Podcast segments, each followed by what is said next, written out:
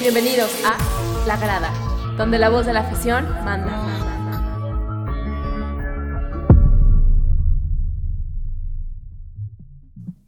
Hola amigos, bienvenidos a La Grada, donde se tocan un buen de temas de fútbol.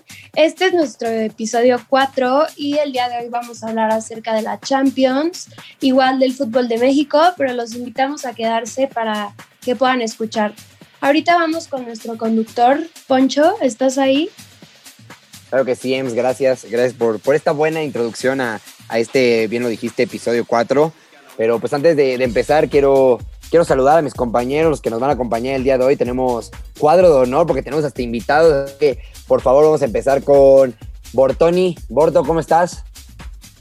Poncho, Emi, compañeros, qué gusto estar aquí en un, un episodio más de La Grada con todo el gusto de saludarles, espero que estén todos bien en su casa y pues vamos a hablar de un montón de cosas interesantes que han pasado esta semana y ya estaremos viendo qué comentarios nos traen.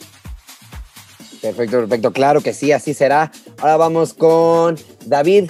David, ¿cómo estás, mi hermano? ¿Listo para, para este podcast? Hey hermanos, ¿cómo están? Muy contento de estar aquí con ustedes, episodio número 4. La verdad es que su apoyo nos ha ayudado bastante a seguir creciendo día con día. Y qué mejor que hablar de la Champions League, un torneo que a todos nos gusta. Y bueno, el día de hoy tenemos invitadazo de lujo y, y bueno, ahorita tocará saludarlo. Justamente vamos a pasar con uno de nuestros invitados de lujo, que es la primera vez que me toca con él, así que estoy muy emocionado para, para debatir sobre estos temas. Nico, Nico, ¿cómo estás? Un gustazo conocerte y bueno, tenerte aquí en el podcast. ¿Cómo están? ¿Cómo están? Un placer estar aquí con, con, ustedes hablando de lo que más apasiona, que es el fútbol, ¿no?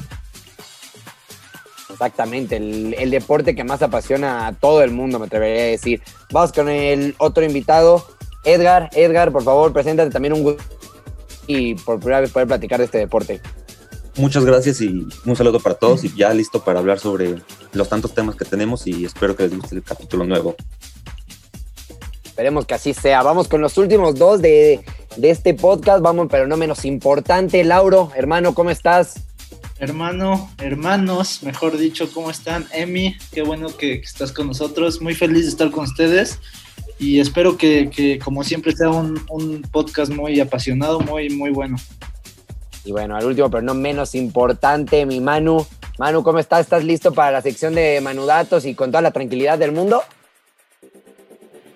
Hola a todos, ¿cómo están? Pues sí, estoy listo. Ya estoy animado. Una larga jornada, ¿no? La que tuvimos hoy con Europa League, ayer con Champions y el martes igual. Pues a ver qué vamos a hablar, mi buen Poncho. Perfecto, qué bueno que tocas este tema. Por eso te dejé el último, porque lo das perfecto, mi Manu. La verdad es que excelente. Empezaste con eso. Vamos a empezar con la Champions, con lo que fue la Champions. ¿Y qué les parece? Empezamos con el Lazio Bayern. El marcador terminó 4 por 1 a favor del el equipo alemán. Compañeros, ¿quién se anima a, decirnos qué, qué opinaron de este partido, de esta paliza alemana del actual campeón de la Champions? Bueno, a mí me gustaría empezar escuchando al invitado, ¿no? Yo podría decir que fue una tremenda paliza, un partido bastante entretenido, pero a ver qué dice Nico. Venga, venga, que se venga, a ver palizón, qué nos tiene que Palizón, palizón, pues es el, es, el, es el grande alemán, ¿no? Es la, la gran potencia. Eh, mi sangre, tengo sangre alemana, me da gusto hablar de, los alemanes a mí. Pero actual, actual campeón, refrendando su título a todo lo que da y bueno, ya supo, ya supo lo que fue golearle 8-2 al, al, Barcelona y ahora en una nueva eh, contienda contra Lazio metiéndole cuatro goles, asegurando casi casi eh, la, el pase a la siguiente ronda, aunque con cuatro goles ya saben que en Champions nada está asegurado. Exactamente, verdad hemos visto grandes remontadas, eh, inclusive a grandes equipos. Y bueno, pues si, si el Bayern puede meter ocho goles, bien dices, pues en un, en un partido, bueno, cuatro que meta en uno no, no es raro. Eh, Manuel Neuer fue figura en este, en este partido, aunque no lo crean, el, el alemán sacó varias este, balones a, a, Correa, que fue el autor del gol de Lazio. Eh, Edgar, ¿qué, ¿qué, opinas sobre, sobre Manuel Neuer y su gran actuación para que su equipo pudiera golear en, esta, en este partido de ida? Pues ya todos sabemos que Manuel Neuer es el gran portero de, de este año y de muchos años atrás. Y pues, ¿qué decir del equipo alemán? Un equipo que día a día nos sorprende más y que pareciera ser que no ha acabado la temporada de ensueño que tuvieron. y quieren seguir conquistando más títulos y yo los veo por buen camino, no sé ustedes qué piensan. La verdad que yo también los veo por muy buen camino y entonces les voy a lanzar una pregunta ahora a todos, a quien la quiera contestar primero. Y yo sé que es muy temprano, apenas son octavos, pero al ver al Bayern así, ¿creen que el Bayern reafirme su campeonato y pueda ser bicampeón de la Champions League? Mira, Mira. Es, muy, es- sí, es muy temprano para decir que el Bayern Múnich va a ser campeón, pero yo creo que es el equipo que mejor ha jugado en los partidos que ya se han disputado. Y yo, yo sí lo pondría como campeón, pero habrá que esperar cómo se desempeñan los demás partidos, que la verdad han estado muy flojos, pero dan un golpe de autoridad los bávaros y hay que ver qué pasa. Yo también concuerdo con Capi, la verdad es que el papel que ha tenido el Bayern Múnich desde la Champions pasada, nada más nos ponemos a ver los resultados de todos los partidos que ha habido entre esta Champions y la, y la que terminó con el Bayern campeón.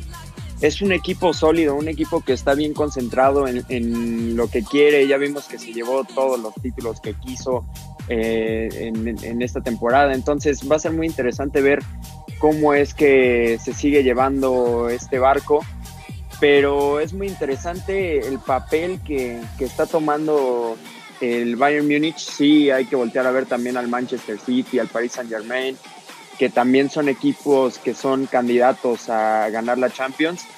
Pero yo sí, sin dudar, diría que el Bayern Múnich podría llevarse el bicampeonato de la Champions. Mira, mi, mi amigos, yo, yo veo al Bayern desde, pues, como, la, como dicen, la temporada pasada, creo que el mejor equipo del mundo hoy por hoy. Este, y, y, pues con seis títulos ya, y aunque tuvo un- unos, unos tropiezos esta temporada, perdiendo creo que ya tres partidos en Bundesliga, este, en Champions es imparable, yo lo veo creo que siendo favorito junto con el Manchester City a llevarse otra vez este, la orejona. Y ahí les va un dato del partido de- del Bayern Lazio. Su jugador, eh, Musiala, fue el jugador más joven en anotar en Champions League con el Bayern Múnich. Mira, mi Lauro Creo le está ganando la posición 17 a mi manso. ¿no? Aguas, ¿eh? le están bajando la posición Le al están Manso. bajando. Oye, oye, Lauro, pero nada más para confirmar, creo que tiene 17 años, ¿no?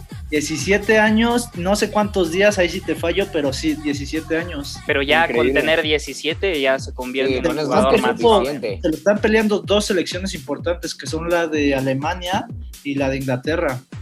Quieren, les doy el dato. Mañana es su cumpleaños número 18, justamente. Ah, mira. Mira, Mi Manu, Pues, mi mira, Manu, ¿qué está pasando? Hoy todos andan nos estamos on fire, quedando, así que ponte atento, Manu, porque nos esto está estamos caliente. quedando cortos de datos. Y yo tengo Manu no ha mencionado datos. nada, ¿eh? No ha aportado nada mi mano en los manudatos, o sea, así que ponte caliente, mi amigo. Ahora sí, préndete, porque te están sacando los datos. Espero que, que no los hayas tenido ahí guardados para después. No, esto no me hagan querer ¿eh? robarle la chamba. no, ¿cómo crees? Por eso se tienen que poner las, los huevos ahora sí, güey. Y bueno, yo Sí, también les, claro, pre- claro, les aquí, preguntaría. Aquí todo se gana con huevos, ya lo dijo, y pues si pusieron ustedes, ni modo con mi mano, ¿eh? Pero bueno, vamos a pasar al siguiente partido, eh, un partido poético. ¿Y por qué digo poético? Porque nos regaló una joya de gol Oliver Giroud, es en el Atlético de Madrid contra el Chelsea. El partido terminó 1 por 0, al principio un poco trabado el partido, pero pues en el segundo tiempo, como, como mencioné, el francés avienta un golazo y bueno, pone el 1 por 0 en el gol de visitante. Recordemos que el partido no se jugó en el Wanda Metropolitano porque en España no, no permiten que entren los equipos ingleses ah, por este tema del COVID, pero bueno, enfoquémonos ahorita en lo deportivo. Compañeros, ahora voy a empezar con mi Manu, ¿no? Ya que le quitaron sus datos, pobrecito. Manu, venga hermano, güey, yo te entiendo, así que venga, saca ya todos los datos ahorita, déjalos callados. Pues bueno, fue un partido, como lo dices, parejo, pero pues el factor de Oliver Giroud, ¿no? El ataque que ha venido trabajando el Chelsea, la llegada de Tuchel, yo creo que fue un factor fundamental para, pues, para que el Chelsea recuperara rumbo. Y 1-0, ¿no? Un, marcador no definitivo, pero sí un marcador bueno por parte del Chelsea para ir a afrontar el partido pues, como local contra el Atlético contra el Atlético de Madrid. Sí, la verdad es que pues, el gol de visitante siempre, siempre es importante. Eh, compañeros, este Chelsea que, que prometía mucho, bueno, promete mucho por la cantidad de jóvenes y lo que invirtieron eh, en este de transferencia, Timo Werner, eh, eh, grandes, grandes jugadores y la verdad es que es una plantilla muy, muy joven. Eh, compañeros, ¿qué me pueden opinar sobre esto? El que, el que quiera hablar de esto, lo, lo dejo a libre. Pues sí, mira, yo me siento muy decepcionado porque soy un poquito aficionado al Chelsea, siempre he tratado de seguir este gran equipo y me hacía mucha ilusión el principio de temporada con los nombres que habían traído, pero sinceramente no han dado el ancho.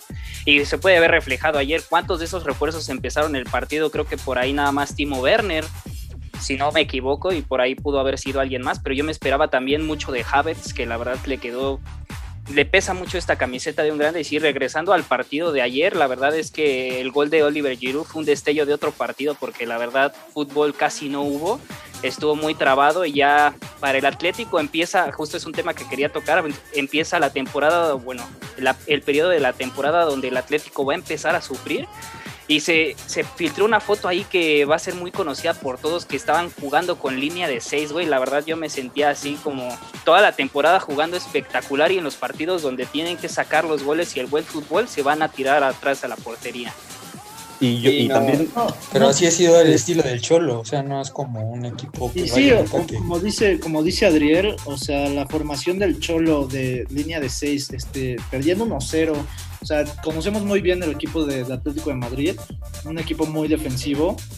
Y este, pero con los jugadores que tenía, este, como para, para echarse tanto para atrás y perdiendo, creo que fue una, una manera muy, este, muy mala de jugar el partido viendo también que el Chelsea no está en su mejor momento, que como dicen, no, ha- no- sus, sus refuerzos no han, este, pues no han evolucionado más que nada. Y, este, y viendo que Atlético va en primero de la liga, este, tuvo un pequeño tropiezo, pero viene jugando bien. Creo que el partido del Cholo del Atlético de Madrid era para mucho más. Y sí, este, volviendo al golazo de Oliver Giroud, con seis goles y siendo tercero en, en la tabla de goleadores de la Champions, creo que pues no, es, no es el primer golazo que nos regala, así que no, no es sorpresa que, que, que haya convirtiéndose en un factor en, en este partido.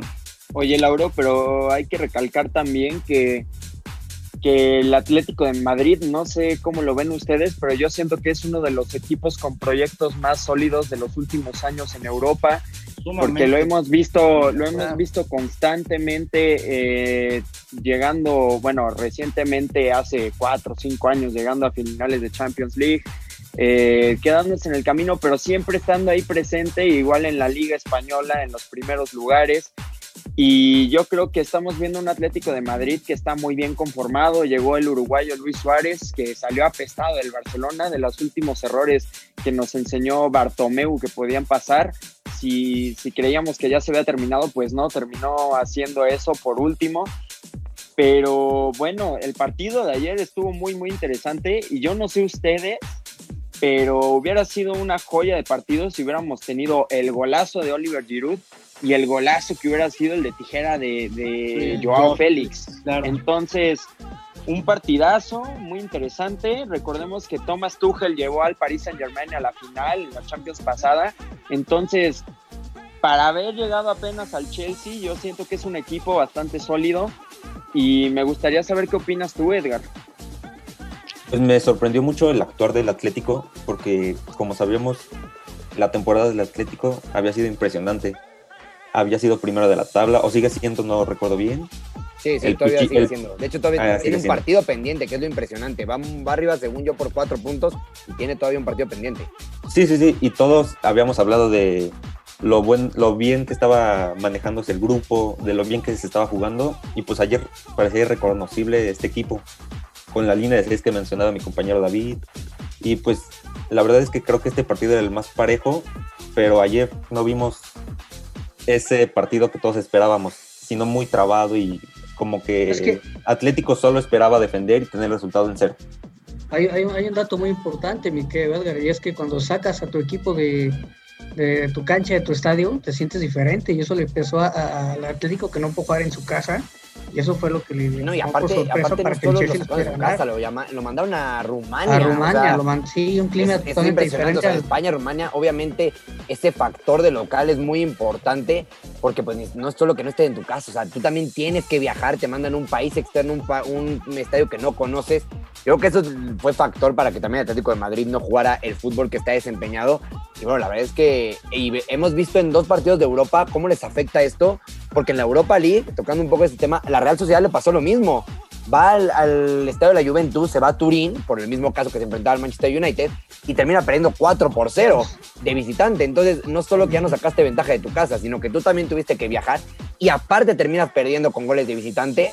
La verdad es que es una desventaja terrible esto, y bueno, pero, pues sabemos lo que está pasando por el coronavirus y esto se tiene que, que hacer así. Y además el Atlético es el único equipo de la Champions League que cuenta con un mexicano en su plantilla. Ya los mexicanos ya se retrasaron a Europa. Héctor Herrera, que hoy creo que se confirmó que ya salió del COVID, entonces... Ya, ya está de regreso, güey. Y, y, aunque no lo crean, yo creo que Héctor Herrera hoy por hoy es una pieza muy importante en el equipo y en cualquier equipo, ya sea la selección o Atlético de Madrid. A mí se me hace un muy buen jugador y muy sí, Y lo ha demostrado ya que llegaron dos mediocampistas por ahí, uno del Arsenal y el otro me parece del Valencia. Y Torreira. ándale, y ninguno ha dado la talla, güey. Al final el que escogen es a Héctor Herrera. Sí, sí, sí. Sí, la verdad es que buen momento Héctor Herrera, la confianza, la confianza que le tiene, así que qué bueno que ya ha salido del COVID y que esperemos en la vuelta pueda pueda seguir, pueda jugar y bueno, me está el nivel que, ha demostrado Héctor Herrera por mucho tiempo. Pero compañeros, nos vamos a hablar de otro partido, el del Borussia Mönchengladbach contra el Manchester City. Eh, bueno, la verdad es que yo esperaba mucho del Borussia porque pues tuvo un grupo difícil y terminó clasificando, no, no jugaba mal. Pero bueno, tienes al Manchester City que ustedes lo mencionaron, es el segundo favorito en esta Champions por, por lo que sabemos que tienen mucho dinero, tienen un gran técnico, un gran equipo. Entonces la verdad es que vencen 2 por 0 de visitante.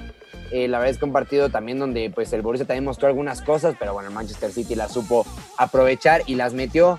Así que ahora vamos a empezar con Nico. Nico, ¿qué opinas de este partido? ¿Tú crees que el City ya la tiene definida o se tiene que cuidar en su casa? Pues es que, bueno, al final también muy polémico, le quitan un penal al, al Mönchengladbach que podía ser eh, definitorio bueno para, para, el partido de vuelta. Y bueno, ya sabemos que cuando metes cuatro goles es, es que los pueden remontar prácticamente fácil, o sea que un 2 a 0 es prácticamente nada. Ahora bien, parece que, el City, a mi forma de ver, que hoy a la par de, del Bayern Múnich es el, equipo a vencer, el favorito. Y no por nada trae detrás a, Pep Guardiola, que no es no es cualquier entrenador y, me, duele, a mí me duele hablar de Manchester y no hablar de mis Reds de Bills, que son mi equipo de, la infancia, que ya han quedado en el olvido con, este con este equipo azul y yo creo que eh, si no es el Bayern Munich, es el Manchester City el que puede levantar la orejona. La verdad es que sí, la verdad es que el poderío que tiene y, pues sin duda alguna han demostrado últimamente que, la Champions es lo que quieren, porque pues la liga la verdad es que es muy competitiva, sí, pero pues la han ganado, la Copa han ganado todos los títulos posibles, pero la Champions es lo que le falta al Manchester City para consolidarse en el fútbol europeo. Eh, vamos ahora contigo, Lauro, este equipo del Manchester City, eh, ¿tú crees que pueda llegar a la final? Sabemos que pues puede enfrentarse al Bayern Múnich antes, pero ¿tú crees que pueda llegar a la final contra el Bayern y tú crees que le podría ganar? Pues mira, miren, este, para mí yo siento que el Manchester City, este, desde esta temporada es, de, es el mejor equipo, creo, junto con el Bayern, como dice Nico, y el equipo más completo. Tiene muy buenas, muy buenos centrales, una media para mí muy buena y una delantera, pues, pues bastante regular, que, que no deja de meter goles, de, y este, y creo que un partido complicado contra el Borussia lo sacó este con un 2-0 que al final de cuentas es un marcador muy engañoso, pero creo que, como dice también Nico, con Pep Guardiola, que para mí es el mejor técnico de, de ya muchos años, creo que va a ser bastante difícil que le remonten y yo siento que sí, el City va a ganar la Orejona o el Bayern. Kevin De Bruyne, que para mí es el mejor mediocampista del mundo, que no jugó, no jugó y aún así le ganaron sin problemas al, al Borussia Mönchengladbach. Pero ahí te das cuenta de, del ingenio que tiene Pep Guardiola para manejar sus equipos, porque lo que va de la temporada no han contado con delanteros, si, es, si acaso ahí Gabriel Jesús, pero es un equipo que puede meter golizas sin delanteros, ¿no? Y bueno, nos vamos con el último partido de Champions League, eh, el Atalanta contra el Real Madrid. Eh, el Real Madrid mostraba nueve bajas. Podríamos decir que ocho porque el jugador de Cristal Hazard siempre está lesionado, entonces ese güey nunca cuenta, nada más tuvo ocho bajas, por así decirlo. Y pues al final termina sacando el resultado 1 por 0 con un golazo de Mendy. Así que vamos con Lauro. Lauro, el Real Madrid gana 1 por 0. ¿Tú crees que lo merecía con estas bajas? ¿Fue complicado? Y- ¿O, o qué piensas sobre este partido?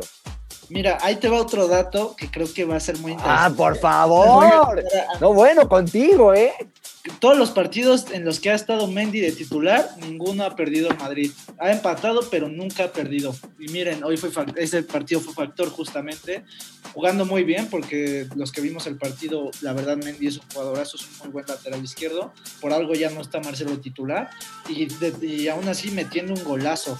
Con Bueno, pierna. bueno, ahorita, ahorita porque fue baja, fue baja Marcelo, pero Ahorita la verdad es que lo que dices de pero Mendy lleva- es, lleva es- es cierto, tiempo. es cierto, lo que dices de Mendy es muy cierto. Pero, pues la verdad te voy a decir algo, así como tú me la pelas, te voy a dar otro dato, así de sencillo de Mendy. Es la ¿qué- prim- el primer gol que mete en Champions, el lateral izquierdo, y aparte es su primer gol de larga distancia de Mendy. Y Oye, aparte- oye, te lo güey, dejo, güey. papá. Aparte con pierna inhábil, ¿eh? Exacto, justamente Sí, se las iba a matar, aparte pero me quitó la la pierna, palabra Una este güey. ¿Cómo me lo van a ganar a mí?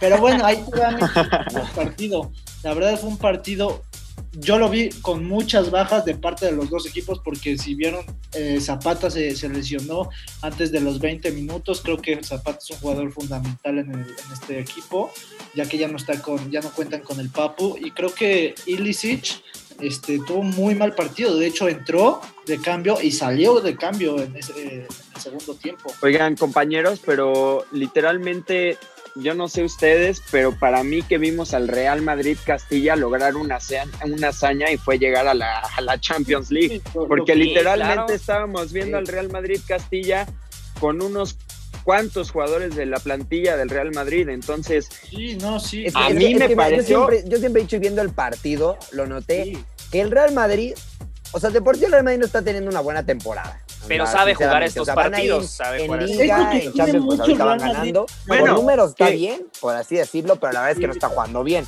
y también vamos a recordar, vamos a recordar que la fase de grupos de Champions no fue nada gratificante Estuvieron para Real punto de Madrid. irse. Ajá, ¿no? Y- y, y tuvieron suerte porque su último partido de grupos todo, todo le salió al Real Madrid, o sea, literalmente Exacto. todo estaba a favor del Real Madrid, pero hay No, que, hay que, hay que ver que el Real Madrid no estaría el día de hoy si, si ese último partido hubiera salido diferente, porque no la pasaron bien y no ha sido buena temporada para, para el equipo Y- Y merengue. te voy a decir algo muy importante que dijo ahorita Adriel, el Madrid, a comparación de, por ejemplo, yo soy del Barcelona de toda la vida, pero el Madrid algo que tiene, este, que no tiene, por ejemplo, equipos como el Barcelona, Liverpool, así, o varios equipos así, es que Real Madrid sabe sacar estos partidos, ya sea con un gol, con un gol al 90, al O 95, con el árbitro. O, o con el árbitro, pero el saca, el saca siempre este Claro, claro. con Sergio Ramos, ya no, no, no esté Sergio Ramos, pero siempre saca este tipo de partidos, ya sean finales, semifinales o octavos, o un partido con el que si no te vas a la Europa y si no quedas en primero. Y, y dicho, y miren cómo está ahorita, o sea, ya No, yo, con problemas ganó. Pero no siempre ha sido así, o sea, no siempre ha sido así. Hubo un bache en el que nada más se quedaban en octavos de final.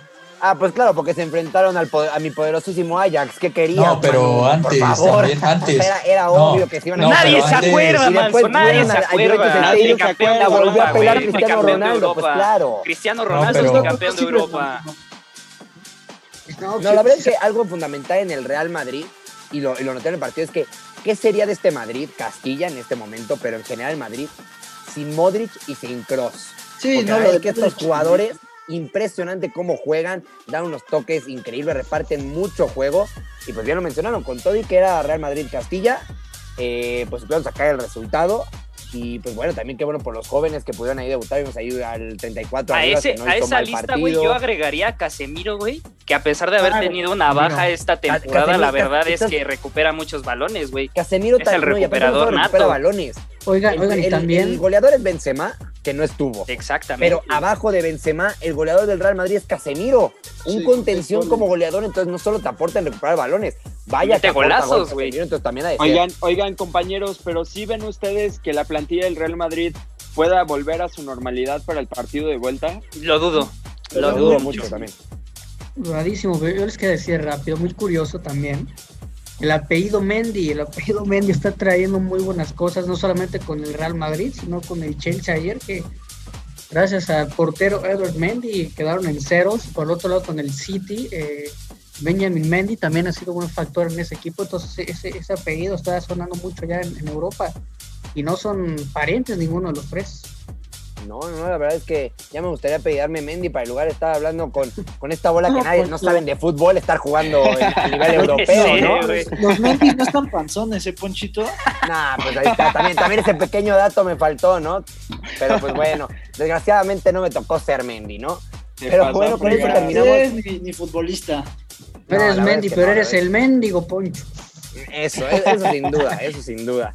Pero con eso terminamos la Champions, ahora vamos a pasar al fútbol mexicano, el fútbol de nuestro país. Hay bastantes temas que tocar. Eh, vamos a empezar con uno muy, muy polémico, que es lo que pasó en el Atlas contra América. Ni me Sabemos digas, güey, ni me partido- digas.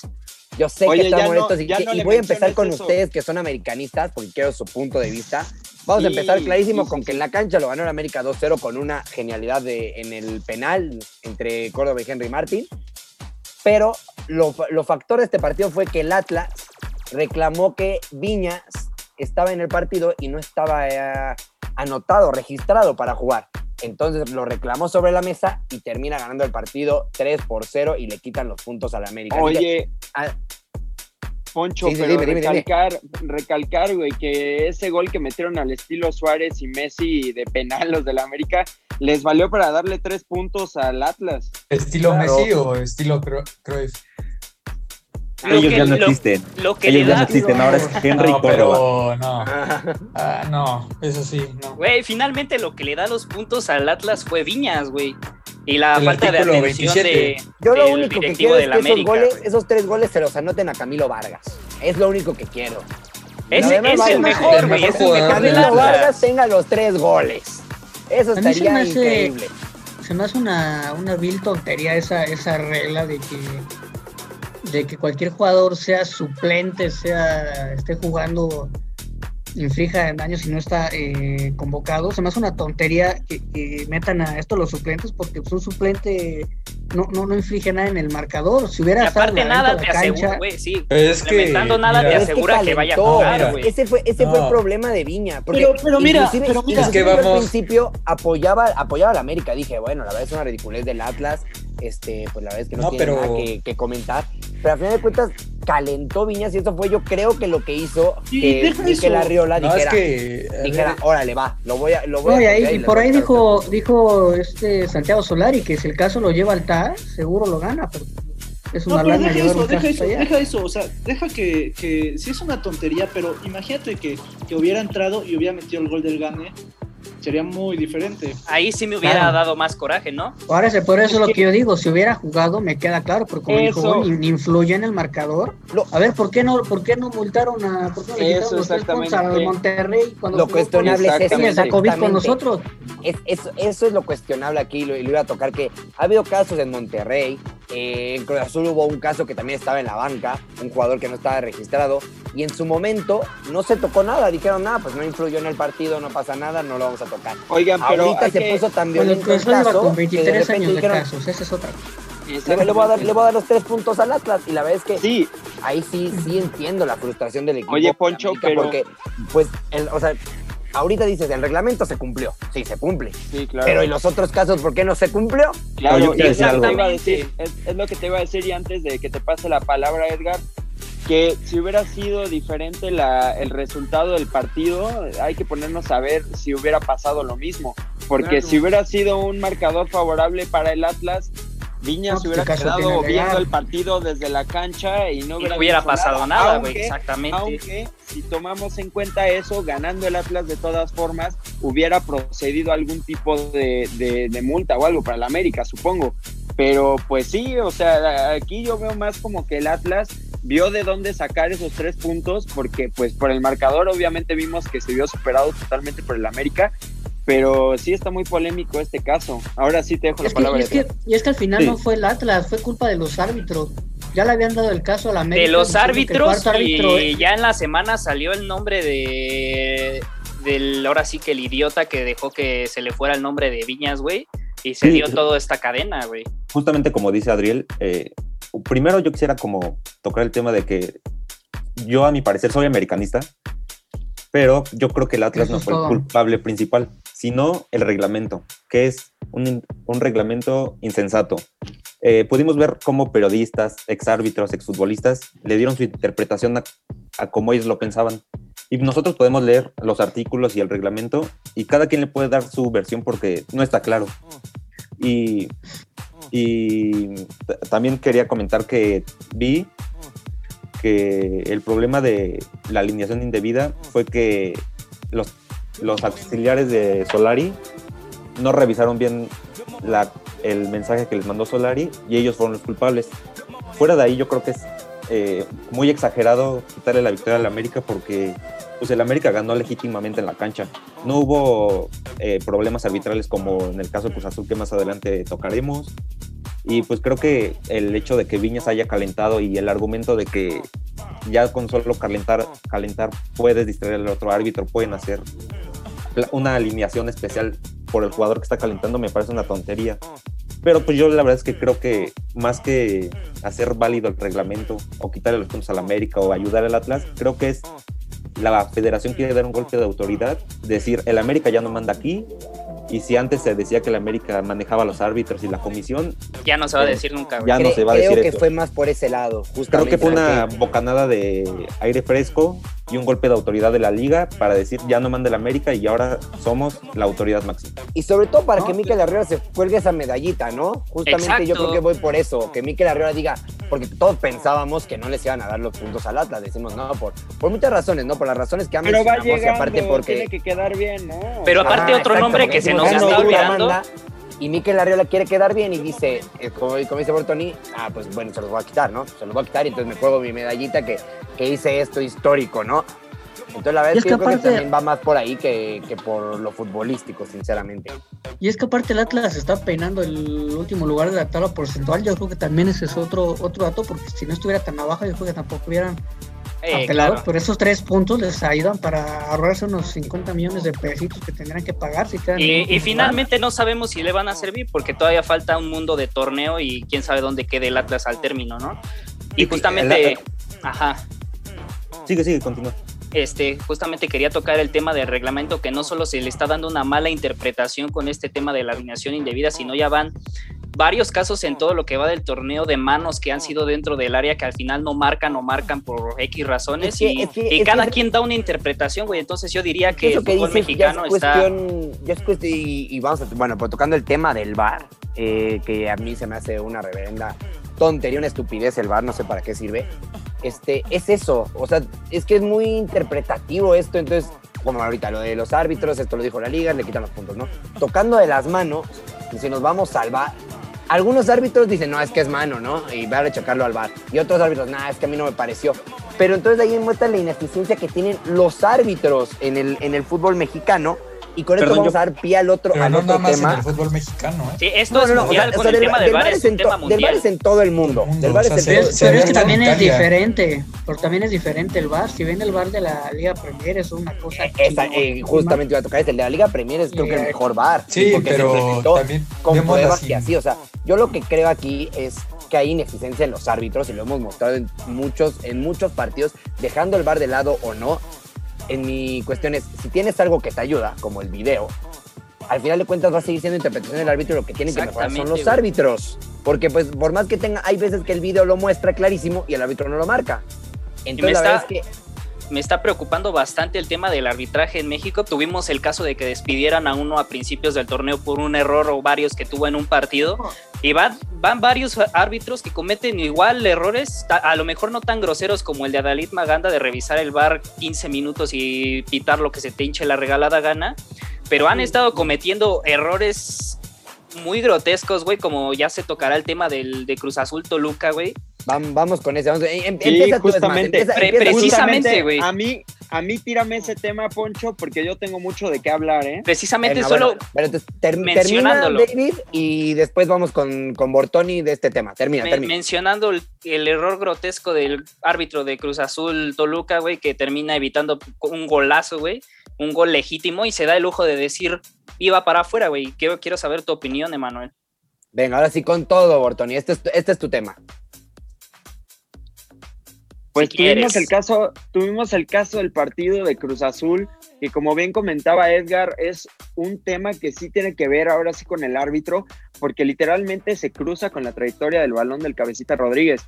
Y ojo, porque vemos un partido polémico, no solo por eso, sino por cosas como la falla que tuvo Luis Romo enfrente de la portería. Güey.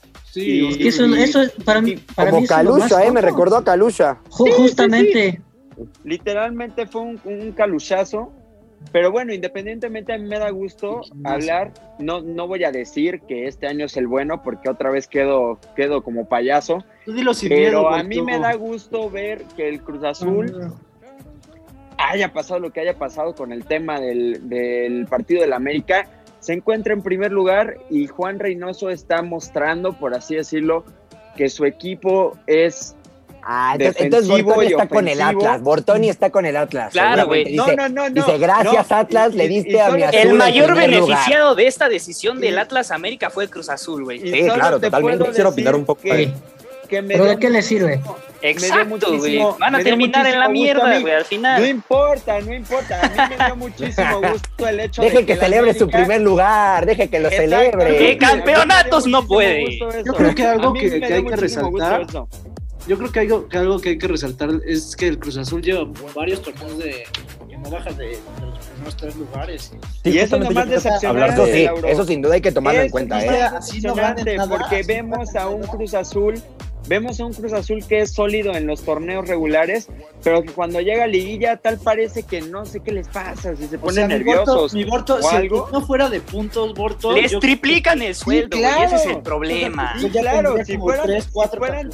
Exactamente, si fueran torneos largos, por eso yo el otro día le mencionaba a Capi que qué bueno sería que, que en México hubiera un torneo largo como en, como en los hay en Europa, porque todo sería bueno para el Cruz Azul, pero nos encontramos con Bueno, un equipo tendría que el doble de parece- títulos. Exactamente, y nos encontramos con un equipo que parece que cuando llega a, a instancias finales o con el simple hecho de llegar a liguilla, parece que los tienen que concentrar en un lugar en donde no tengan ni redes sociales, ni vean las noticias ni nada, y que crean Ni vean su chequera, güey. más de liga. Y vean su Que- chequera que también, crean güey. ellos que no están jugando un partido que los va a llevar a, a ganar o ya sea una final o pasar una final o algo, pero que literalmente ellos no estén informados de nada, porque yo creo que si ellos ven que van a enfrentarse a una final contra la, la camiseta amarilla o si van a jugar una final con Pumas que ya llevan un marcador de ventaja de 4-0 en un excelente partido que tuvieron en el Estadio Azteca y que vienen a cagar la CU, eso a mí me parece increíble. Entonces,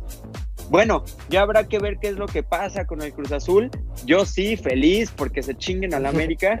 Y pues bueno, Sa- alguien más, saca todo por de- Tony, pero al final Yo termina con comentar estoy feliz. Está feliz, No, pero güey, justo te da en el clavo, güey. Ven la camiseta del América, les da miedo. Y se agrega otra camiseta más a esta lista. Van a ver la playera de Pumas en una semifinal y les van a temblar las piernas, güey. Independientemente al- como estén los equipos América Pumas, les van a dar miedo al Cruz Azul. Venga, Edgar, Edgar, que tienes un poco- comentarios de hace rato, venga. Sí, sí, al tema del Cruz Azul. Y creo que, como dije hace un momento, soy americanista, pero creo que el equipo que en los últimos dos años se merece estar en primer lugar hoy es el Cruz Azul. Totalmente. El América, por mí feliz que sea campeón. Ahí hay un poco dividido con el León, ¿no? Porque el León va, va medio Sí, sí, bajo sí, hoy, claro. pero la verdad es que también lleva dos años dominando la liga. Juega, Sí, muy, pero- juega muy bonito. Claro, Cruz Azul creo que nos demuestra semana a semana que juega muy bien.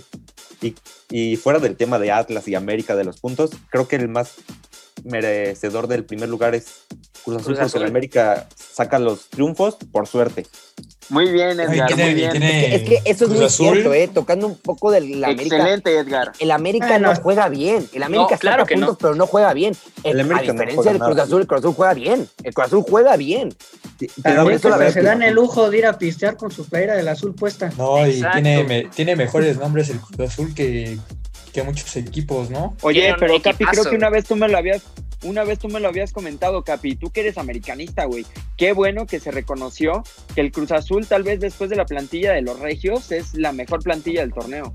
Sí, claro que sí. sin duda, No, sin duda. no solo de sin duda alguna. eh, Pero, de- esto, pero esto es bueno y malo pues, para Cruz Azul porque, pues, re- o sea, dices, bueno, que qué bueno que después de los Ríos está el Cruz Azul, pero sin ganar nada, Entonces, lo, es lo malo de Cruz Azul, ¿no? O sea, juega Sí, muy bueno, es bien, que- pero es un ¿qué tema te ya digo? psicológico. O sea, esto yo, no creo que ya sea un tema. Yo de creo que les, ni nada, les pesa mucho psicología. jugar semifinales porque cambian totalmente la cara cuando juegan una No, semifinal a no, y jugar en un aparte no torneo solo, regular. semi- no solo semifinales, o sea, por ejemplo, el caso, en el caso con mis Pumas, de ganar, o sea, güey, así, fue, fue con- un con partido en, en- en menos de una semana. El jueves juegas un excelente partido, tanto que exhibió a mis Pumas que en 13 minutos iba 3-0 ganando. Los, Sí, los Hasta los Pumas sí, cualquiera los lo exhibió. exhibe. Y O sea, se fue vio- jueves, viernes, se vio- sábado, domingo. Y en tres días te cambió el chip tan cabrón que pierdes el partido y no pasas a la final. Y, y cómo te explico, Poncho, que yo viendo el partido, güey, yo ya hasta platicaba con alguno de ustedes que ya veía esa, ese, ese recordatorio de la última final que ganó el Cruz Azul en el 97 Ese contra título Cruz León. Se veía muy claro, ¿eh? Yo apostaba Yo- todo yo- por Cruz Azul. Yo lo veía clarísimo y yo creo que ustedes también, hasta tú, Poncho, que eres de los Claro que sí, Manu, clarísimo, hasta Lauro, y hasta, y hasta se David. repetían con, partidos, con güey. el partido de ida sí, con el, con el partido de ida estaba muy claro, la verdad es que no, no pensé que pasara eso. Y Pero pues exacto, se, se juntaba todo, se juntaba todo. y- Vimos un es que- espejismo del partido de ida en el partido de vuelta, nada más que ahora le pasó al Cruz Azul. O sea, eh, ese Cruz Azul que vimos dominador en el partido en el Estadio Azteca, lo vimos cayendo y defendiéndose de unos Pumas que estaban arrasando con todo. Yo no sé si con garra, yo no sé si porque Jesús Corona no estaba jugando y entró Sebastián Jurado. Porque yo no voy a decir que, ay, bueno, es que los jugadores estaban vendidos. No nos consta, al final ya no salieron las pruebas. Pero, pero vimos que el Cruz Azul la sufrió y yo como aficionado la verdad es que también les voy a decir que sigo sufriendo porque yo sí veía esa, esa novena ya finalmente, pero pues qué decepción, ¿no? Ustedes, Pero pues ustedes ahorita, pero sabrán. ahorita hay que regresar a lo, import- a lo importante, lo de este tema, que estás feliz de que van en primer lugar. Eh, sí, ese es el Ah, tema claro. central de esto. Yo Es- feliz, eso sí, yo no estamos hablando de la polémica del árbitro y ya nos desviamos tanto, pero estás feliz de que van en primer lugar. Yo otro feliz gol de Paul Fernández. a la América, para mí excelente. Otro gol de Paul Fernández, ¿no? Qué golazo de Paul Fernández. Al, al Otro tema, gol. a este tema, bien lo menciona Manu, un golazo de Paul Fernández. Y bueno, de- del arbitraje, sí hay que mencionar que ahorita, pues ganó el Cruz Azul 3-2, ¿no? Un partidazo entre el Toluca, que para mí es el que mejor fútbol estaba mostrando en esta liga. Ajá, exactamente. Llegó y quién sabe cuántas jornadas invictos. Y con un Rubén Zambuesa pero- pero que el ahorita hoy por hoy es un jugador que Y fíjate, está grande y, y Re- sí, tocando el tema otra vez del América, güey, pudo haber regresado este mercado de fichajes. Dijeron, no, está viejo. Y tómala, güey. no, Está jugando como, como que verdadero Dios manda, güey. Creo que acaba de cumplir 400 partidos, si no me equivoco. 400. No te este, equivocas, hermano. No tiene los no- mejores datos, tiene muy buenos datos para ser un jugador extranjero de la Liga MX, pero lo, o sea, lo que juega es este muy diferente, es un jugador muy completo, es un 10 nato, lo que es Rubén Zambuesa, para mí es un jugadorazo, y este, y, y cómo influyen los equipos, ya sea América, Toluca, Pachuca, este, en los equipos que ha estado influye este, de una manera, Excepto en mis Pumas, en mis Pumas no hizo ni un carajo ese güey. bueno, en Pumas no, ya sabes, pero en los demás equipos ha influido. No, la verdad es que lo de, lo de, lo de Rubens es extraordinario, como bien lo dices, juega, juega mejor que, que cualquier chavo, la verdad es que mueve a un equipo muy, muy brutal, Rubén Zambuesa, y bueno, creo que es influyente en el, en el partido. Oye, Poncho, Poncho, pero- pero es muy curioso, es muy curioso ver el caso de jugadores que llegan a un equipo que se ven este, opacados, inclusive no se ven presentes dentro de los partidos, pero luego se van y se vuelven campeones de goleo. Ejemplazo el de Ángel Mena, que después de no hacer casi nada en el Cruz Azul, llega y se convierte, eh, y se convierte en campeón de torneo de, O, de o- León. o viceversa, entonces, ¿no? Mi, o viceversa, ¿no? Mi Borto como el Nico Castillo. Claro. Ah, claro. Claro, claro. Claro. O sea, sí, son casos este, sumamente raros, pero pues, sí, o sea, muy, no, no son muchos casos porque así hay muchos jugadores extranjeros que llegan y simplemente no la arman y se van a otro país o simplemente se van a Estados Unidos. Pero hay muchos que sí llegan, la arman y, y- y se van a otro equipo y, y no vuelven a hacer lo mismo de antes. Pues hablando de Nicos, ahora sí que de tocayos míos, creo que creo que nada más hoy por hoy dos son las los que han más han rifado más. Uno últimamente que es este Nico Sánchez que hasta vacunó a la América empezando el torneo va por allá hasta arriba el otro es este no Nico Ibáñez y Nico Sánchez el de Monterrey que es para mí de los mejores defensas que hay Nico, Nico Ibáñez está ahí en la lista de goleo, justamente. Entonces, la verdad es que un buen, buen, buen jugador el del Atlético San Luis. Ahora voy a lanzar esta pregunta ya para cerrar este tema al aire, para que comentemos todos. el partido quedó 3-2 a favor de Cruz Azul. Pero, ¿qué hubiera pasado si ese gol que tapó el árbitro hubiera dado el empate a 2 o pierde el Cruz Azul por un gol? ¿Ustedes qué creen que hubiera pasado ahí? Puta. Se hubiera armado ahí otro tema polémico, ya que estamos hablando de árbitros semana con semana. Yo creo que habrían cortado cabezas, güey, porque si bien a lo mejor y no fue un gol de empate o, o, lo que tú quieras, pero pudo haber sido un marcador más abultado para Cruz Azul que hubiera podido ayudar más, ¿no? Y al, al final, final cuentas, los goles valen. Los goles sea, valen y mucho. Los goles güey. valen y mucho. Y más en, en, un equipo, en este, en torneos de, de liguillas, que, que, con un gol luego puedes pasar a la liguilla o luego no, con goles a favor, goles en contra. Y, y como, y respondiendo a tu pregunta, Poncho, o sea, yo creo que si hubiera perdido y hubiera pasado y, si, y pasó esto y con todo lo que está pasando con los árbitros este, hoy en día, yo creo que ya hubiera sido un escándalo y yo creo que ya hubiera, hubiera tomado medidas. Este... Sí, claro, no solo Adalid Magando hubiera sido el árbitro que despidieran, güey, porque sí, no. en, ah, que... en, cabeza se me vienen varios nombres. Güey. Es que hubiera sido, hubiera sido, una mamada, sinceramente. O sea, imagínate que vas ganando, a, a, vamos a poner ya en casos extremos, ¿no? Pero imagínate que es la final. O sea, ya, ya sé que ya me estoy yendo muy lejos y en mi en mi mente, pero imagínate que va a ser una final y se tapan ese gol. Simplemente puedes verlo comparando con lo de Viñas. Lo de Viñas no, no influyó en el resultado y este gol pudo haber influido en la totalmente, victoria. Claro, totalmente de acuerdo. Este, no este, es un claro, este, es un claro ejemplo. Totalmente, combinado con los dos, con los dos temas de hoy, la verdad es que totalmente. Al final, qué bueno que no le afectó a Cruz Azul, porque como digo, si, si esto hubiera sido un empate a dos o hubiera caído el Cruz Azul haciendo una remontada, hubiera sido un tema bastante polémico que tocar. Exactamente. Yo quiero decir que, yo quiero decir nada más, que más allá de, del atra el atravesamiento de, de, Macías, para mí, el, lo, lo, y no sé por qué lo ponen por encima de, del oso de Romo, que para mí es el oso del año.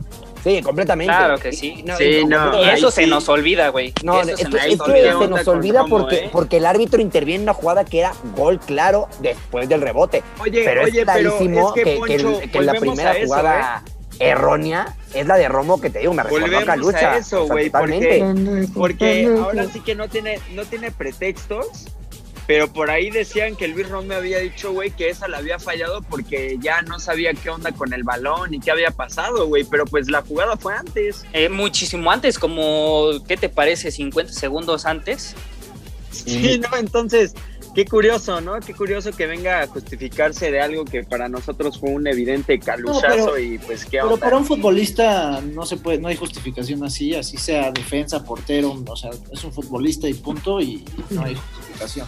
Como se diría, tema, es hasta mi abuela la mete, ¿no? Y para cerrar el tema del arbitraje, pues me acaba de llegar una noticia que Adalid Maganda y 15 exárbitros están preparando una marcha contra Arturo Bricio. En el Palacio Nacional, sí. Exacto, y pues ojalá que esto... ¡Hala! ¿En serio?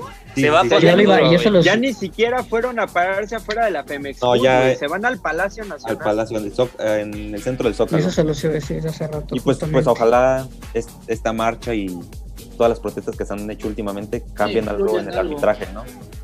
Ojalá. Empezando ver, por Bricio, güey. La verdad es, yo creo, el cáncer sí. del arbitraje mexicano, güey. Sí, totalmente. O sea, lo de Maganda, que sea racismo, me queda claro. Santander ha cometido errores. Lo que acaba de pasar ahorita también es un error garrafal. Lo de lo que pasó en el partido del Atlas América. Y la verdad es que solo no, este, lo han corrido este a él. Entonces... Unos, este torneo ha tenido unos, unos arbitrajes. O sea, si de por sí tenemos un mal arbitraje en México. Desde, güey, complementando tu comentario, desde la primera jornada ya estamos hablando del mal arbitraje, güey, y ha sido Estamos tema del va podcast. a empezar la jornada 9. Exacto, güey. Y, y, no hay partido que no se toque. Y esta... seguramente, güey, seguramente para el episodio 5 de este subpodcast, güey, vamos a hablar de otro error arbitral en el fútbol mexicano.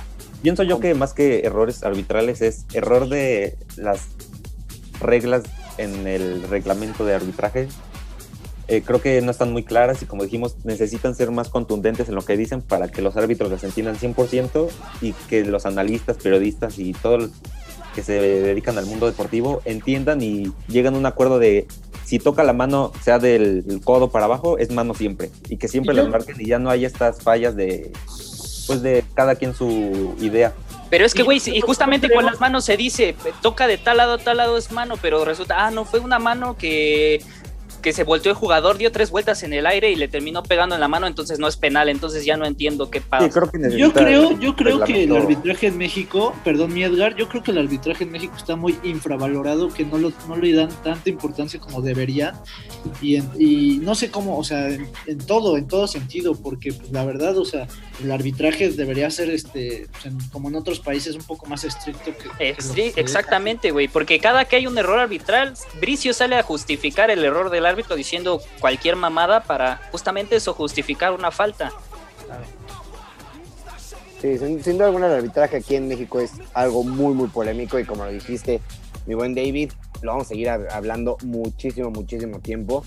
Pero ahora vamos a cambiar de tema. Este tema me duele, me duele tocarlo. que inclusive ahorita pues que lo leí pues me estaba secando las lágrimas. Pero es cierto y es ¿qué le pasa a los Pumas? ¿Qué es lo que le pasa a los Pumas? Parece que le dio más campeonitis que a León y eso que fuimos subcampeones. Pero La subcampeonitis pega más, Poncho, y pregúntaselo a Era, Bortoni. era mucha suerte ya para Pumas, Poncho. Es que lo, la verdad es que no sé qué pasa con, con- Pumas porque, porque ya, o sea, deja el torneo pasado que pues va, es un torneo de ensueño, eh, sinceramente. Eh, pero pues, o sea, van más de 400 minutos sin que metan gol. Eh, solo, solo hay un partido con goles que es el de Mazatlán. Y es la única victoria también que, que Y, ju- tiene. y justamente podrían haber roto esa racha antes contra Toluca, pero les terminan anulando el gol. Ahí- ahí Justamente, güey, justamente con una polémica arbitral, güey. Justamente, va hablando también No, del tema exacto contra Morelia y después madre. contra Toluca, perdón, y después este termina siendo pues el partido a favor de, de los Diablos Rojos, ¿no? Termina No, ganando lo- el Toluca, lo- lo que hubiera cambiado el partido completamente y la estructura de Pumas en el torneo, ¿no? Sí, lo del Toluca es una mentada de madre, una, de verdad, una mentada de No madre. sé de dónde se sacaron el fuera de lugar, ¿eh? Y eso que no soy de Sí. Pumas ni mucho menos, pero se sacaron del culo ese fuera de lugar. Pues, ajá, justamente ahí te iba a decir, de por ahí se lo sacaron porque la verdad es que no había, no había ahí nada que, que, el- que reclamar y pues justamente Linini recordando este, lo de Brizo y así, lo, lo dijo en la No, conferencia y- de prensa, eh, que, que, este, que ojalá también la federación, los del VAR, pierdan sus trabajos, así como los técnicos, Ay, los árbitros, ¿no? amigos, porque al final de cuentas ¿Qué tema el de los árbitros, eh? ¿Qué yo, tema el de yo los sé que? Linini, yo sé que Linini, pues obviamente no está haciendo un buen funcionamiento, que no es su culpa, creo que es el menos Pero también le desarmaron el equipo, güey. Exactamente, sí, no, no, una- no, no es su, no es su culpa Exacto, completamente. Pero pues la verdad es que lo que dice es cierto, ¿no? A los técnicos en general, no hablando por Lini, pero en general, partidos así le cuestan los trabajos. Justamente. Y a los de la federación nada más llegan y, ay, perdón, la cagué. Ah, pues sí, ¿no? Entonces la verdad es que lo que dice, sinceramente, es completamente de acuerdo. Pero pues regresando al tema, 470 minutos que Pumas no anota gol. Entonces, ¿qué creen que le pasa al conjunto universitario? ¿Qué le hace falta? Ya es, ya es cierto que lo desarmaron, no tuvo la pretemporada suficiente, pero esto ya es preocupante. Solo una jornada anotando goles y bueno, qué bueno, qué bueno que esa jornada fueron tres goles, porque si no, estaremos hablando de algo aún mucho peor, compañeros. Falta- ¿Y le ¿Qué falta opinan de esto? Le falta equipo, Poncho, así de fácil. Le falta un, un plantel como el que tenían hace una temporada. Le falta un este alguien que ayude a Dineno ahí arriba. Un, un mediocampista que, que construya como lo hacía Iniestra. Este, eh, obviamente no, no digo que lo de los jóvenes esté mal, está muy bien que Bueno, Iniestra ya no jugaba tanto, ¿eh? Sí, Iniesta creo que fue de lo Ya peorcito no. de Pumas. Al fin- al fin- bueno, al Iniestra no, no influyó tanto, pero al final al- que, que al final este fue el equipo que llegó a la final. Alejandro Yo, Mayorga. yo creo que influye más lo de Carlos González, ¿no? Sinceramente. Sí, creo sin que- duda. Creo que, creo que es el que más influye. Bueno, Mayorga también, ¿no? Porque ya Sí, vemos que Mayorga, no porque un pon carajo tú tampoco. que Y, y Mayorga ahorita no creo que iba a ser defendía, pero- fundamental. pero Este, te iba al pero- ataque. Ajá, exacto. La verdad es que, la verdad es que lo que hacía, lo que hacía Mayorga era bastante bueno en Puma. Eh, sinceramente, yo era de los que no alababan a Mayorga y ahorita pido su regreso en, en el conjunto universitario. Pero pues no sé qué sea de Pumas porque si le quitan a Carlos González, que creo que fue lo vital, ¿no? Y le quitan a Mayorga en la titularidad. Estamos hablando de dos bajas, una por la lateral izquierda y otra en la delantera. Al final de cuentas, Y súmale otra que ya se está medio recuperando, que es la de Dineno, güey, pero son tres bajas importantes que no y, antes. y súmale los problemas de Mozo. Yo creo que más que nada es eso que le falta al equipo, más que el que se lo desmantelen. O sea, es cierto que la de Carlos González es fundamental, como lo he dicho varias veces, porque la verdad es que sin duda alguna falta. Pero desmantelar el equipo, seamos sinceros, le quitan dos jugadores, fundamentales, pero dos jugadores. Yo creo que más que nada algo pasa en el equipo, porque ya lo dijo bien tres. Lo de, lo de, lo de Mozo. Mande, perdón. No, digo que, o sea, para mí son tres, yo creo que desde que se les fue Víctor Malcorra, ahí empezó un poquito en el clima, aunque llegaron a la final, pero Víctor Malcorra era muy importante para, para, para, para Pumas. Pero si nos vamos, bueno, nos vamos a estadísticas, pues sí tuvo seis centros, Víctor era Malcorra buen no a la- asistidor, mira, pero en los ajá, momentos es que- que... se le solicitaba no, no daba. Sí, no da. Es, Y es, es caso eran como 10 Iturbe. centros y uno era bueno. Ajá, exacto. O sea, la es que mandaba los centros porque tenía que mandarlos. Era el jugador que mandaba los centros. Pero la es que yo también creo que Malcorra dejó mucho a deber de Pumas. Y creo que al final de cuentas, como lo está haciendo en el Atlas, es bastante bueno también Malcorra. Eh, sin duda alguna, creo que es el mejor jugador del. Bueno, de los mejores jugadores del Atlas, para no decir el mejor. Pues ese equipo sí le queda, güey, también. El mejor También, es Renato exacto, pues Ibarra. sí, jugador chico, equipo chico, ¿no? Pero este. Según esto, el mejor era Renato Ibarra y, y ahorita también no lo. Pero es que mira, no hay, no hay, no vamos a extendernos tanto con el tema de Renato Ibarra, pero es más que obvio que se fue ahí por obligación y no es. Renato no es jugador para un equipo como el Atlas. Claro. Pero sí tienes razón, no hay que extendernos ya tanto y, y sigamos con, con el. Sí, la verdad es que, o sea, retomando otra vez el tema de, de Pumas, eh, para que, que me comenten, amigos. Les digo, no, no los desmantelan tanto y a final de cuentas, eh, o sea, sigue siendo la base del equipo. Le traen ahí al panameño que no se ha mostrado, pero le trajeron otro delantero a Dineno. Se lesiona a Dineno justamente en la jornada que meten gol. Pero la verdad es que no sé qué le pase a Pumas, si sí sean de verdad las lesiones, si sea la pretemporada, la pues subcampeonitis, no sé qué este, opinan ustedes, compañeros. También tienes a Fabio Álvarez y Turbe que no han hecho nada. ¿No? Oye, ese No, Fabio pero lo de Álvarez. Fabio, lo de Fabio, no, infumable, güey. emputo. Lo de Fabio es impresionante como... Yo creo que Fabio sabe algo de Linini y por eso sigue siendo titular, porque no entiendo cómo ese güey sigue Y siendo justamente decía Lilini, yo a lo mejor estoy cometiendo un error al poner al 11 equivocado y no sé por qué Fabio Álvarez sigue ahí de titular, güey, porque yo no he visto tantos partidos de Pumas porque no soy aficionado a ese equipo, pero los que he visto ese güey se la pasa caminando en la cancha, ni siquiera da pases bien y sigue No, y, siendo lo, y lo titular. único que tiene de mago, que le mencionan el mago, es que pierde balones por doquier. El mago desaparece en el balón de las piernas, porque la verdad es que no anota goles, no, este, No te no asiste. influye en las jugadas. Ese dinero que pagaron por Fabio Álvarez hubiera servido muy No, bien para Mayorga. Mayorga. Hubieran dejado a Mayorga. Y Carlos González estaba muy difícil que se quedara, pero creo que. Mayorga era más fundamental que Fabio Álvarez. Sí, tú, tú compras a Mayorga y tú intentas recuperar al enano. Exacto, tienes, O tienes sea- a más cantidades, el enano, o este, o no sé, ajustas líneas y metes a Bigón y a, Leo López. Exacto, no sí, que Leo López es un reemplazar a- jugador. A, a Fabio, hay, hay cómo reemplazarlo, sí. sin duda alguna. Leo, Pero me- si Leo quieres con tu misma López- alineación, sigue está, está por la mierda, ¿no? Le- Leo López me parece mejor jugador que Fabio Álvarez y lo demostró en la liguilla pasada. La verdad, la que Hubo duda- momentos de Leo López que, sea, a lo mejor ese es el tema de Pumas. Hay que darle confianza a los jugadores que de verdad te van a rendir y no por que se llame Fabio Álvarez y a lo mejor lo hizo muy chingoncísimo en otros equipos, pero aquí no ha dado el ancho y hay que ver a, voltear a ver a la banca jugadores que realmente estén levantando la mano. y, y más que eres un equipo como Pumas que tiene canteranos, ¿no? Que tiene canteranos en donde pueden dar todo por el equipo, pues ajustar líneas, este, ya bien lo dijo Mano, ahí está el enano que ya está jugando con Tabasco después de su lesión, obligada para mí decirlo, porque yo creo que lo tuvieron que sacar por su polémica. Este, tienes a la Cobra Mendoza, este, tienes a Mauri García, que no, al principio no mostró mucho, porque fue titular y no mostró mucho. no, pero no ha mostrado mucho, ¿eh? No, y no lo, ha y, mostrado lo, y lo fogueando a Mauri, por así decirlo, porque pues sí es cierto que no es el mejor, pero pues mejor que Fabio ya todos, ¿no? Es, es de esos jugadores que me emputa verlos porque ves a Fabio Álvarez y dices, si ese güey es así de malo, porque yo no soy profesional? Nada. Pero es fundamental que recuperen al enano. Por panzón, Ponchito, por panzón. Ya quisieras tener mi cuerpo, amigo, pero bueno. Este, amigos, como es que para, para cerrar ya este tema, así algo concreto, ¿qué le falta a Pumas? Confianza. Confianza, Estabilidad. Lateral, estabilidad, lateral. lateral. Ah, Le falta estabilidad económica. Ah, eso siempre le ha faltado, ¿eh? Eso siempre le ha faltado a Pumas. Es, es algo de por lo que es uno de los grandes, que a pesar de no tener esa cantidad de dinero y basarse en la cantera, ha sido sobresaliente. Eso siempre le ha sido falta, pero claro, claro, estaría, para- estaría bien. Para cerrar, si ganan contra Chivas, sube el equipo. Yo siento. yo también, yo también siento ¿no? que Pues, si ganan contra Chivas, el equipo se viene para arriba, porque aparte es una cancha complicada. Solo se ha ganado una vez ahí después de 34 años, que fue hace dos años justamente, con Felipe Mora y Martín Rodríguez, los anotadores de los goles. Vamos a ver qué tal le va a Pumas, pero aquí lo primero antes de ganarle es ojalá metan gol, porque 470 minutos es bastante y solo en una jornada. Sí, como, como lo dijo. Eric Lira, ¿no? Que lo fundamental es el gol. Exactamente, el gol, porque pues, para ganar necesitas gol y pues eso es lo que necesita Pumas sobre todo. Compañeros, vamos a llegar al final de este podcast. Eh, la verdad es que estuvo muy bueno, me gustó compartir con Edgar y Nico, pero antes de cerrarlo, quiero ir con cada uno de ustedes y que antes de despedirse me digan qué palabra relacionan con Oribe Peralta. Esto con relación a que lleva 18 años como profesional, eh, el hermoso Peralta. Yo me adelanté con una palabra, pero a ver compañeros, digan con qué relacionan a Oribe Peralta y si tienen un recuerdo ahí vago que, que lo tengan ahí en el corazón, también díganlo y con eso se despiden, por favor. Fácil y sencillo, histórico y el mejor recuerdo que tengo de él son los Olímpicos.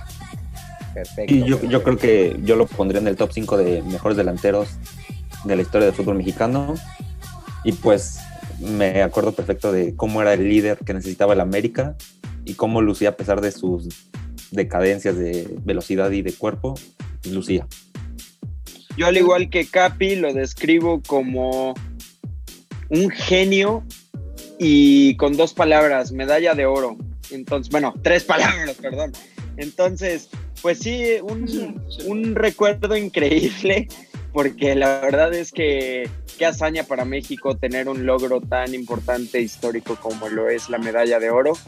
Y si lo vemos a nivel de fútbol, pues es el más grande que ha tenido la selección. Entonces, pues Oribe Peralta, grande, gran, gran trayectoria, gran carrera.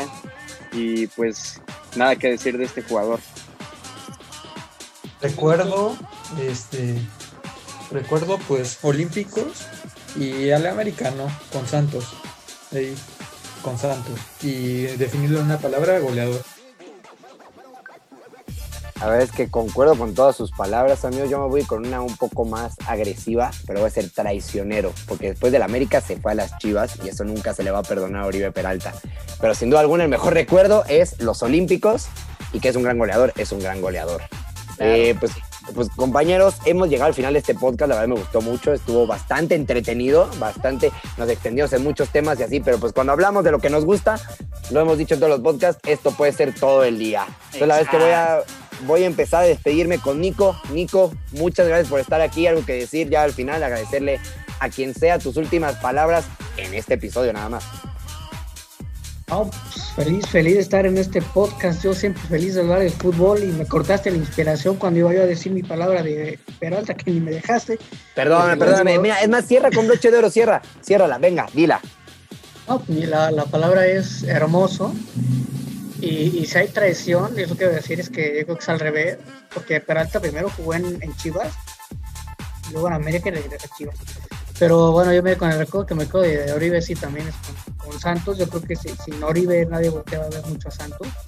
Esa dupla que hacía con, con, Quintero, que se los llevaban a la América y no fue la misma dupla. Pero feliz, feliz, un, un gran placer estar aquí en este podcast y en los que se pueda, así es que, si es que recibo otra invitación, yo encantado. Un abrazo al Capi, eh, gracias a todos por, por darme la, la, oportunidad de platicar aquí sobre este maravilloso deporte. Un gustazo, hermano, ya nos veremos en los fines de semana platicando de la América. Claro que sí, mi estimado Capi. Y las no, noches y... platicando de Cold War y de... Sabes. Claro Con el buen sí. Emanuel Minimister. No, bueno, no, bueno, ya, ya, claro ya está aquí, ya está. Sí. Ya se van ya la segunda todo. Ya se están haciendo lazos, ya están haciendo ya, lazos. Exacto, pero... exacto, ya se están haciendo lazos aquí. Compañeros, no, qué gusto, ¿eh?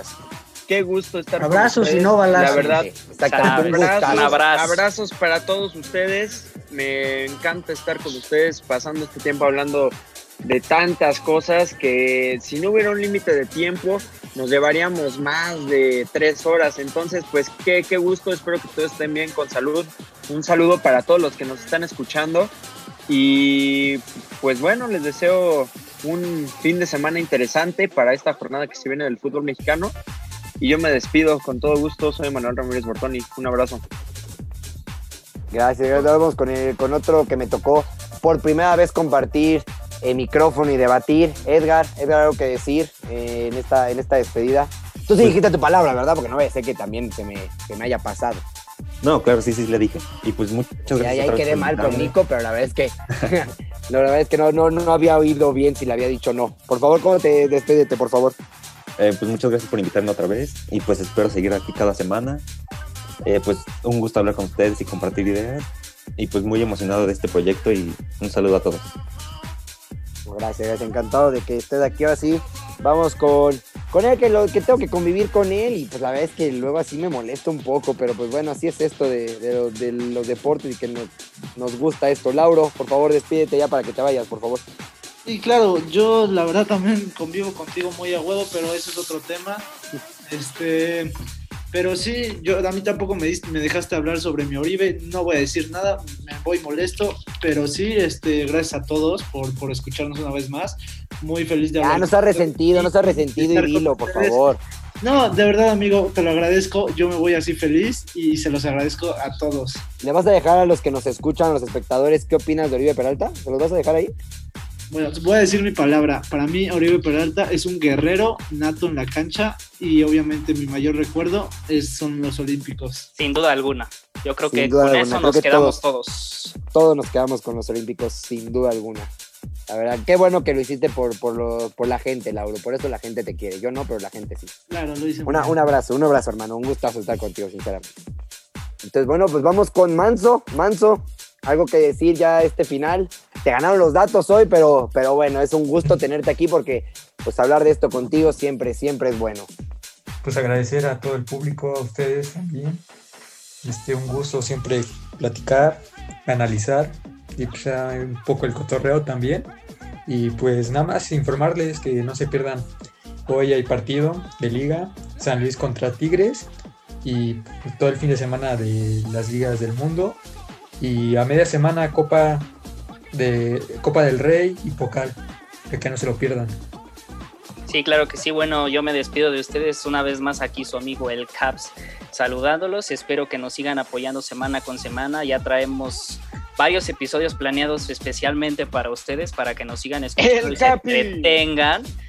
Y bueno, recordarles que nos vayan a seguir en redes sociales, arroba Fútbol Club MX en cualquier lado que se les ocurra.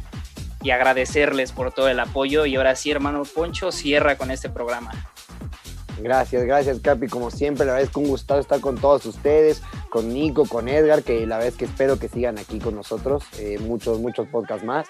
Eh, un saludo enorme a, todos los que nos escuchan, gracias, compartan, también para que más gente nos escuchen y seamos más famosos y, pues ya poder ganar dinero, ¿no? La verdad. Sinceramente, un gustazo estar aquí con ustedes y pues muchas gracias. Nos vemos hasta la próxima.